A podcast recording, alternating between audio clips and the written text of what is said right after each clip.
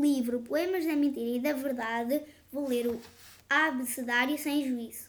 A. É o André a beber água a pé. B. É o Bruno vai fugir de um gatuno. C. É a Camila com um corpinho de gorila. D. É o Daniel com lenços de papel. E. É a Esther que nunca usa talher. F é o Frederico que está sentado no penico. G é o Gonçalo, já hoje levou um estalo. H é a Helga, picada por uma melga.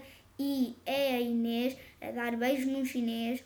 J é o João, põe ratos dentro do pão. L é a Luísa, vai para a rua sem camisa. M é a Maria, que só dorme todo o dia.